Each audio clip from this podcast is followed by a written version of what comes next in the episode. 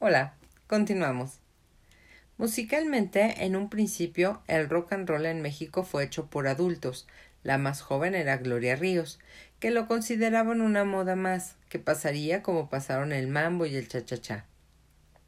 Había que sacarle todo el jugo posible a esa nueva moda que iba proponiendo una estética antiestética donde los gritos y los aullidos eran de lo más normal, y la distorsión y el ritmo frenético parte natural del paquete pero esto era algo que solo los jóvenes podían hacer, lo cual ocurrió en nuestro país ya en 1957. Los locos del ritmo, los Teen Tops y los Black Jeans se encargaron de los primeros grandes éxitos. Lo lamentable, aunque comprensible, fue que los conjuntos mexicanos no compusieron su propio material en español y se dedicaron a traducir o refritear los números más sonados del rock and roll gringo. Solamente los locos del ritmo en un principio crearon algo original, tus ojos, una balada convencional pero aceptable, y yo no soy un rebelde, que vino a ser un cuasi himno juvenil con sus planteamientos. Yo no soy un rebelde sin causa, ni tampoco un desenfrenado. Yo lo único que quiero es bailar rock and roll y que me dejen vacilar sin tonizón. Este acerto más franco no podía ser, causó escándalo en la sociedad mexicana. No se veía que el quererla pasar bien y sin preocupaciones era algo perfectamente normal en esa edad, que los jóvenes ya estaban fastidiados de la incomprensión que implicaba verlos como rebeldes sin motivo, y que ellos manifestaban también los inicios de la agonía de todo un modo de ser y de vivir en México. En los cincuenta se fue quedando atrás la vieja concepción rural de México, fue la diosa la imagen nacional del charro y la china poblana, dice Carlos Monsiváis. La, la industrialización y el desarrollismo generaron formas de cultura urbana, pero también un franco proceso de cambios profundos en la identidad nacional. En lo peor se trató de toda evidente desnacionalización. A ver, en lo peor se trató de una evidente desnacionalización pero en sus mejores aspectos implicó empezar a tantear los nuevos rasgos del ser nacional.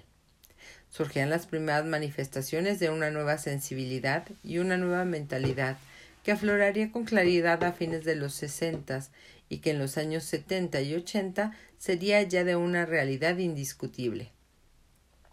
Los jóvenes, rebeldes sin causa, y el rock and roll fueron satanizados tajantemente por la sociedad, lo que denotaba precisamente la rigidez y la arteosclerosis del sistema político, económico, social del país, que llegaba a la intolerancia ante todo lo que podía sanearlo.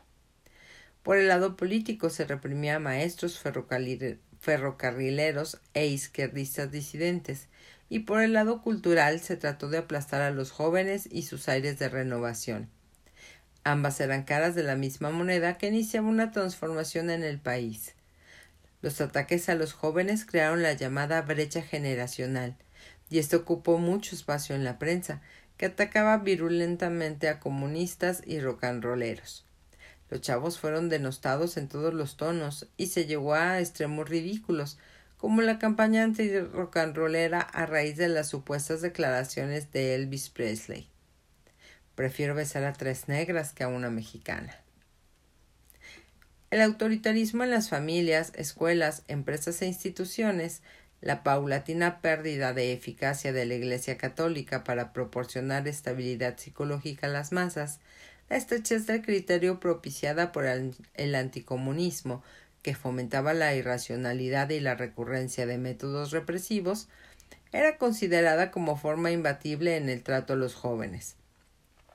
Los valores tradicionales cada vez se diluían más ante la pérdida de sustancia y se convertían en ejercicios de pésima retórica, demagogia o peor aún, en un uso consciente de lo que George Orwell, el revueltas de los ingleses, llamaba doble pensar.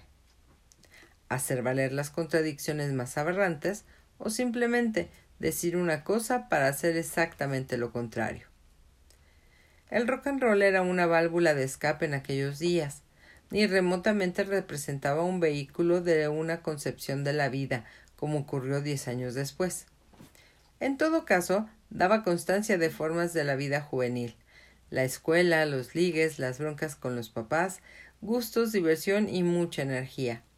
Los jóvenes tampoco eran desenfrenados como se les acusaba, aunque algunas pandillas juveniles que aparecieron en esa época entre la clase media sí llegaron a cometer diversos desmanes, usualmente propiciados por la represión moral, como ocurrió durante el estreno de la película El Rey Criollo de Elvis Presley en el cine Las Américas.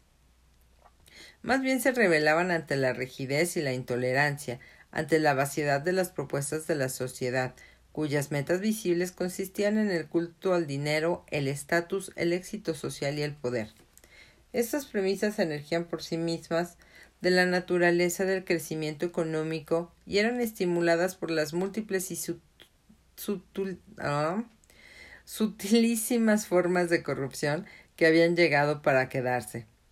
No se trataba de que los jóvenes emergieran como si fuera una fuerza especial en la vida política. Más bien, ellos fueron los primeros en manifestar inconscientemente un orden insatisfactorio en lo esencial. Lo único que reclamaban era que los dejaran ser. Querían expresarse y desarrollarse en ambientes menos opresivos moral y culturalmente. Por eso su rebeldía tuvo alcances profundos y complementó las luchas políticas de los obreros, y como ellos, fueron combatidos y reprimidos con una virulencia insólita. Santa Madriza, patrona de los granaderos. En 1955 el presidente Luis Cortines no era muy popular. De él la gente solo destacaba su edad avanzada y por eso le decían el príncipe charro, que como se sabe era un eufemismo del pinche betarro. Y se le atribuía un viejo chiste, Ruiz Cortines metía la mano a la bolsa. Sin embargo, ésta se hallaba agujereada y el presidente decía ¿Pasitas? ¿Cuándo compré pasitas? Pero su administración, al menos momentáneamente, había salido de problemas económicos y proclamaba orgullosa que el crecimiento de 1954 había sido como en las grandes épocas del alemanismo. Las exportaciones de ese año llegaron a verdaderos récords y Antonio Carrillo Flores, secretario de Hacienda, consideraba que la nueva política económica era lo que el país necesitaba, después de la transición avilacamachista y el arranque inflacionario del alemanismo. Al fin se había llegado al equilibrio, al desarrollo estabilizador. En primer lugar, se hizo a un lado la idea de no recurrir a los créditos externos, como había planteado Loyo en 1953 sino que por el contrario, estos se volvieron imprescindibles para el gobierno, que nunca quiso aplicar una rigurosa política fiscal, como en los países desarrollados, con el fin de crear condiciones ideales para los inversionistas, tanto extranjeros como del país. Las exenciones y todo tipo de incentivos eran comunes para la empresa, así es que el gobierno solo aplicó impuestos a la clase media y a los trabajadores. Años después se sacaría de la manga feroces impuestos a la compra y tenencia de automóviles, al valor agregado y al consumo suntuario. Como tampoco se quería utilizar los depósitos y ahorros bancarios, lo mejor era someterse a préstamos internacionales, que entonces no tenían condiciones tan usureras como en los años ochenta. Los préstamos servían también para financiar a las empresas paraestatales cuya política consistía en mantener relativamente bajos sus precios de productos y servicios, aunque esto, aunque esto implicase que operaran en números rojos. La dependencia casi total de Estados Unidos no importaba demasiado, pues fuera del problema de los braceros, todo era buena vecindad. Y en 1958 la deuda externa era ya de 626 millones de dólares. Ruiz Cortines reinició los gastos del gobierno, pero estos se manejaron en forma moderada para no desatar los aumentos de precios. Los gastos por ningún motivo debían desequilibrar el presupuesto a fin de conciliar la estabilidad con el crecimiento. También se buscó la modernización ah, no es cierto. También se buscó la moderación en la política monetaria y se hicieron laberínticas operaciones bancarias para utilizar mejor los excedentes y para no aumentar el circulante. Se acuñaron monedas de plata para los ahorradores que al comprarlas y guardarlas ayudaban a disminuir el dinero que circulaba. Por último, todo esto permitió que la nueva paridad del peso no sufriera demasiados embates y que se mantuviera fija en los 12.50 a lo largo del sexenio. Y en los siguientes 20 años, pues solo hasta 1976, se reinició el horror de las devaluaciones. Sin demasiados problemas económicos, el gobierno pudo enfocar la atención en las elecciones de diputados de 1955. El PRI inició una gigantesca campaña de afiliación para llegar modestamente a dos millones de militantes, el 20% de la ciudadanía. Para lograrlo, se incorporó al PRI a todos los trabajadores del Estado. Naturalmente, las afiliaciones no fueron individuales, sino corporativas así que buena parte de los miembros del PRI eran cautivos. Otros se enrolaron con gusto por su propia voluntad, pues advirtieron que el partido oficial era el boleto seguro para obtener trabajo o para hacer negocios. Y como el gobierno estaba acostumbrado a maquillar a su gusto los resultados de las votaciones, hay bases para suponer que el toque Max Factor también coloreaba la espectacular cifra de tres millones de mexicanos. Un millón doscientos treinta mil eran mujeres, se dijo ufanamente, que en 1955 contaba el PRI. Solo el Partido Comunista de la Unión Soviética manejaba semejantes cantidades de miembros. Para escoger candidatos a diputados y a siete gubernaturas, Ruiz Cortines recurrió al entretenido sistema de la elección personal y el palomeo de candidatos propuestos por las tres corporaciones del PRI. De más está decir que la apatía del pueblo en estos comicios fue semejante a la de los anteriores, y dada la notoria debilidad de la oposición, el partido oficial ganó cómodamente, y una vez más aplicó la política del carro completo. Ya se habían quedado atrás las disensiones de viejos militantes y la disciplina de la familia revolucionaria cada vez mostraba hallarse mejor aceitada. Todos los políticos y el sector privado y las fuerzas vivas acataban las reglas del juego, las disposiciones no escritas, intangibles, que sin embargo pesaban cada vez más y empezaban a rigidizarse. El expresidente alemán se manejaba con suma discreción, pero su hijo Miguelito, entonces de 24 años, halló las puertas abiertas en los negocios. Mediante una serie de operaciones relámpago, Miguel Alemán Velasco compró a 10 pesos el metro cinco millones y medio de metros cuadrados en los límites del DF y el Estado de México, y así creó el fraccionamiento Ciudad Satélite, con su compañía Urbanización Nacional. Miguelito se reservó sesenta mil metros cuadrados para levantar su propia residencia y para fines comerciales. Pero en 1956 todo parecía en calma total, aunque por supuesto por debajo se gestionaban conflictos agudísimos que en ese momento casi nadie era capaz de prever. Fidel Velázquez se había ganado la confianza absoluta del gobierno y empresarios, y por eso nadie quiso impedir que el otro lechero y para entonces viejo lobo lograse lo que se proponía desde siempre reelegirse en la Secretaría General de la CTM. Los trabajadores de la industria textil debidamente eleccionados propusieron la reelección. Nadie chistó en la CTM. Como el presidente Velázquez disponía ya del control total, casi sin fisuras, entre sus sindicalizados. Este control se había llevado a cabo a través de todo tipo de maniobras y de acciones de franco pistolerismo que obligaban a muchos sindicatos a integrarse en la gran central y aceptar a los líderes que se les habían impuesto. El sistema obrero un círculo concéntrico, un reflejo del sistema político nacional, tal como lo eran ya o lo empezaban a ser muchas instituciones de la vida nacional. Fidel Velázquez sabía manejar la retórica revolucionaria y era un experto en dorar la píldora, para que los obreros más lerdos pudiesen creer que hacía algo por ellos. Los otros, los que se daban cuenta o se hallaban coludidos en el juego o eran purgados de las filas sindicales si no se les terminaba, si no es que terminaban en la cárcel o en los panteones. La riqueza de los líderes obreros ya era escandalosa.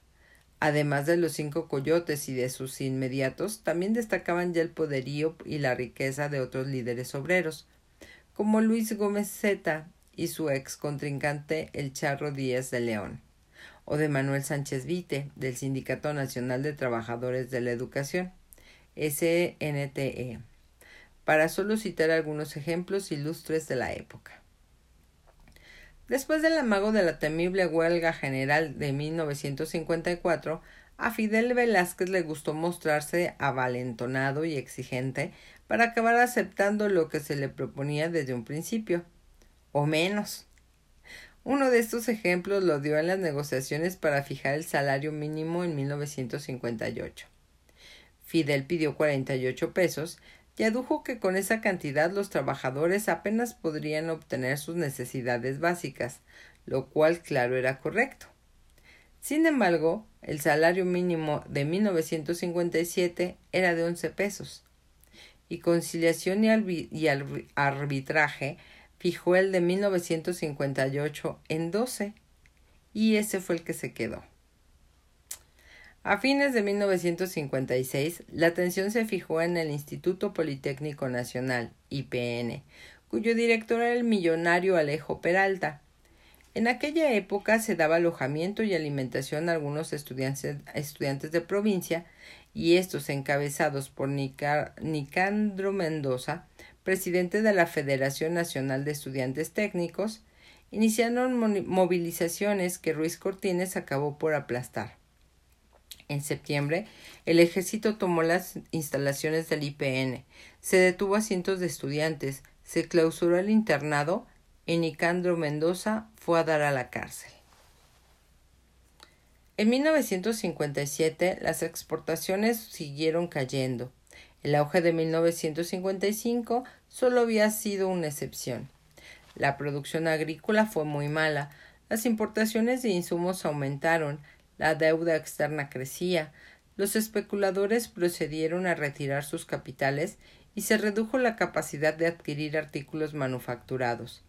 El gobierno, prudentemente, hizo a un lado el optimismo autojustificatorio de los años anteriores y como solución a los problemas solo se le ocurrió la brillante y original idea de recurrir a los préstamos del exterior, pues sólo así evitarían aumentar impuestos, poner controles de cambio, devaluar la moneda o reiniciar la pesadilla de los aumentos de precios. De nuevo se restringió, hasta donde era posible, el gasto público, y se aumentaron los créditos en alguna medida, y se trató de ampliar las exportaciones. Todo esto sirvió, pero no se pudo evitar la escasez de productos y el aumento del costo de la vida. Para colmo de males, un terrible temblor sacudió la Ciudad de México, derribó el ángel de la columna de la Independencia y causó daños materiales, además del susto mayúsculo de los chilangos. En medio de las nuevas dificultades económicas que una mínima planificación hubiera podido prever, Luis Cortines se enfrentó a lo que Alemán llamaba el paso más difícil para un gobernante, mexicano por supuesto, designar a su sucesor. Desde un principio Ruiz Cortines se deleitó haciendo creer a mucha gente que sus simpatías se hallaban puestas en el secretario de Salubridad, el doctor Ignacio Morones Prieto, a quien no dudó en llamar a un, nuevo Juárez. Este, por supuesto, se sentía con anuencia para ganar adeptos y hacer negociaciones a la mexicana, esto es, dentro del máximo sigilo y sin ventilación pública, lo que en la década siguiente se llamó coloquialmente la grilla o la tenebra. El otro precandidato con fuerza y apoyos era el ministro de Agricultura, Gilberto Flores Muñoz, quien años después sería asesinado a machetazos, al igual que su esposa, la escritora que firmaba con el nombre de Ana Mairena. Ángel Carvajal también se sentía con posibilidades de obtener la designación de Ruiz Cortines, y ya había iniciado sus trabajos para fortificarse. Pero los que sonaban más eran Morones y Flores Muñoz. Incluso se decía que María Izaguirre, la segunda esposa de Ruiz Cortines, en todas partes presentaba a la esposa de Flores Muñoz como la futura primera dama. También se cuenta que una vez Ruiz Cortines se hallaba en acuerdo con Flores Muñoz. De pronto mandó llamar al secretario de Hacienda y le indicó haga lo necesario para que todos los documentos y papeles de la Secretaría de Agricultura queden limpios. Ya se viene la política. Y este pollo, así llamaba Flores Muñoz, tiene que estar limpio. Ya sabemos por lo demás que lo está. Pero vea con interés el asunto que le pedimos, sin demora, por favor. El secretario de Agricultura, de todos modos, algo se olió, y comentó que se y comentó que se decía que el sucesor era López Mateos. Eso andan diciendo por ahí, pollo, eso andan diciendo, respondió Ruiz Cortines. Este después llamó a Agustino Lachea, el líder del PRI, y le preguntó ¿Quiénes sonaban para la grande? Olachea mencionó a Flores Muñoz, Ángel Carvajal y al doctor Morones Prieto. Honesto como Juárez, como Juárez austero, como Juárez patriota, lo calificó Ruiz Cortines.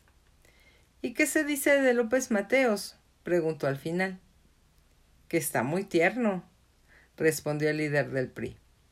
De cualquier manera, el presidente le ordenó que investigase si, como se decía, López Mateos era protestante. En todo caso, Olachea regresó con los informes sobre López Mateos. No era protestante. Evita su esposa sí, pero no practicante. Ante esto, el presidente exclamó Ni siga general. Ese es, ese es. En realidad, casi nadie hablaba de López Mateos, quien aunque se había distinguido en la solución de los problemas obreros de 1954, no buscaba adeptos ni parecía interesado en la presidencia. Por tanto, fue una sorpresa mayúscula para políticos, observadores y expertos que el dedazo fuese a favor de éste. Según el cacique Gonzalo N. Santos, Ruiz Cortines lo escogió porque lo vio como un hombre descolorido que se podría manejar a control remoto. La revolución se iba a dividir, cuenta Santos, que le explicó Ruiz Cortines, para justificar su decisión sobre López Mateos. Pues Morones adquirió mucha fuerza, y Flores Muñoz también ha arrastrado contingentes para su candidatura, y entonces optamos por salvar primero la unidad de la revolución. En este caso, López Mateos resultó la chica. Para seguir con los chismes insidiosos del resentido Santos, ya que en los años setenta el presidente Echeverría ordenó una campaña contra su cacicazgo, califato o, pro, prebostago, ah. Prebostazgo. Y después López Portillos le expropió la finca Gargaleote. López Mateos era hijo natural de un español australiano llamado don Mariano Gerardo López. También se rumoraba que López Mateos ni siquiera era mexicano natural o no, sino guatemalteco. En 1957 ya no hubo disensiones dentro de la familia revolucionaria y todo mundo acató la decisión de Ruiz Cortines. López Mateos tenía cierta fama de izquierdista, pues en su juventud había apoyado a Vasconcelos. Como además los principales problemas que empezaban a crecer se hallaban entre los obreros, la designación del secretario del Trabajo resultaba consecuente. El consenso a favor de López Mateos fue tan rotundo que incluso el Partido Popular se adhirió a su candidatura. Así es que la única oposición que tuvo el PRI, fue por parte del Partido Acción Nacional, que propuso a Luis H. Álvarez para competir por la presidencia. Una de las primeras cosas que hizo López Mateos fue nombrar a Alfredo del Mazo Vélez como coordinador de su campaña, pues el presidente del PRI, Agustino Lachea, no garantizaba. Eran evidentes sus limitaciones, se decía. Pero la tensión que, genera, que generan las campañas presidenciales aminoró ante la luz de problemas que surgieron en 1958. Desde principios de año, los campesinos manifestaron su descontento y desesperación por el franco abandono en que los sometió la Revolución mexicana, que solo se acordaba de ellos cuando requería grandes contingentes de acarreados y a cambio de una torta y un refresco eran montados en camiones de redilas para vitorear a funcionarios. Dos mil campesinos invadieron terrenos privados en Sinaloa, donde había muchos latifundios disfrazados. El ejército, el ejército sitió a los invasores, pero estos rehusaron salir de allí, lo que provocó situaciones muy tensas. La prensa responsabilizaba a Jacinto López, dirigente de la Unión General de Obreros y Campesinos de México, de instigar a los invasores. Gilberto Flores Muñoz, secretario de Agricultura, voló a Sinaloa, formó una comisión para estudiar el caso y acabó entregando 4.840 hectáreas a 500 familias. Se anunció que en breve se otorgarían 14.000 hectáreas más. Poco después los jornaleros agrícolas de la laguna, desempleados, organizaron invasiones relámpago, permanecían unos días en los terrenos y después se, se desplazaban a otros. Flores Muñoz fue allá también y nuevamente se responsabilizó a Jacinto López y a la UGOCM. Las invasiones continuaron en Sonora, Nayarit, Colima y Baja California. El ejército desalojó a los campesinos casi en todas partes. Cayó arrestado Gregorio Hernández de la UGOCM quien aseguró que Jacinto López había ordenado las invasiones. Con esto, el gobierno se lanzó contra López. En julio lo arrestó en Cananea, Sonora, y se le encarceló por cinco se le encarceló con cinco de los suyos en calidad de vulgares delincuentes comunes. Pero había que hacer algo para evitar la epidemia de invasiones de tierras. Ruiz Cortines en todo su mandato prácticamente se había olvidado de la vieja tradición de la revolución de repartir tierras. Ya se sabe que por lo general eran cerriles, además de que infinidad de veces la maraña burocrática impedía que los beneficiarios tomaran posesión de los predios. Pero ante los problemas, optó por confiscar el latifundio de Cananea, que constaba de quinientas mil hectáreas y además pertenecía a la Cananea Cattle Company que la adquirió de la familia Green. En agosto finalmente tuvo lugar la expropiación, que por supuesto fue generosamente indemnizada por el gobierno a 125 pesos por hectárea, de inmediato y en efectivo. Los agricultores se pusieron muy contentos, pues como en las épocas de Ávila Camacho, las expropiaciones resultaban excelente negocio. El acarreo de campesinos para la ceremonia del reparto fue espectacular, y así Ruiz Cortines concluyó su mandato presumiendo de gran benefactor de los campesinos cuando en casi todo su en todo su sexenio los mantuvo en el abandono. Jacinto López en la cárcel fue uno de los primeros líderes que pudieron apreciar las bondades del presidente agrarista. Las invasiones de tierra ocuparon los titulares de los diarios en la primera parte de 1958, pero pronto la atención pública se desplazó hacia la cuestión de los maestros, que después de las rectificaciones y de la cacería de brujas que Ávila Camacho desató contra los maestros comunistas cardenistas, estos habían sido domesticados con la creación del Sindicato Nacional de Trabajadores de la Educación, el SNTE este pronto se convirtió en uno de los gremios más corruptos del país. A pesar de lo alarmante que resultaba que la educación de los niños mexicanos estuviera en semejantes manos, primero Jesús Robles Martínez y después Manuel Sánchez Vite se encargaron de amasar enormes fortunas que les dieron reputación caciquil. El SNT, por supuesto, fue solapado por el gobierno en todo momento, pues como la CTM respaldaba las políticas oficiales y acarreaba no solo a maestros a los actos públicos, sino también enormes contingentes de niños de las primarias oficiales que ni siquiera recibían una paleta mimi. Los salarios de los maestros siempre fueron contenidos y todo brote de rebeldía se aplastó. Así que el magisterio que en el magisterio se fueron avivando los descontentos. En 1956 los profesores de primaria del Distrito Federal, inconformes con el aumento del 14% obtenido por el SNT, ah, SNTE, organizaron un mitin de protesta convocado por Otón Salazar y Encarnación Pérez. Rivero, quienes Rivero, quienes ah, no es cierto, espérame. Convocado por Otón Salazar y Encarnación Pérez Rivero quienes exigieron un aumento salarial del 30%, Otón Salazar se ganó la estima y la confianza de los maestros, y estos trataron de llevarlo a la directiva del Comité Seccional del DF. Pero el SNTE, perdón, SNTE cerró filas y evitó el ascenso de Otón. Por tanto, los maestros de primaria del DF organizaron su propio, propio congreso y eligieron a Salazar y a Pérez Romero. El gobierno desconoció estos nombramientos y dio todo su apoyo al SNTE. Ante esto, Otón Salazar creó el movimiento revolucionario del magisterio y empezó a extender su influencia, además de que logró despertar el apoyo entusiasta de los estudiantes normalistas, ya que Otón fue líder de ellos en sus épocas de alumno. Con esta fuerza y consciente de que en un año de elecciones tendrían que matizar la naturaleza represiva del régimen, Otón Salazar organizó una gran manifestación en abril de 1958 que llegó al zócalo de la capital para exigir el aumento que habían pedido dos años antes y que naturalmente nunca se concedió.